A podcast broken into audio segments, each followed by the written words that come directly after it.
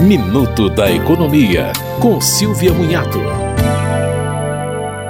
Uma nova lei permite que o pai de recém-nascido, cuja esposa encerrou o período de licença maternidade, possa requerer à empresa a suspensão temporária do contrato de trabalho. O período seria utilizado para melhorar o cuidado com o filho, mas também para que o empregado possa participar de curso de qualificação profissional. O curso terá carga horária máxima de 20 horas semanais e será realizado exclusivamente na modalidade não presencial.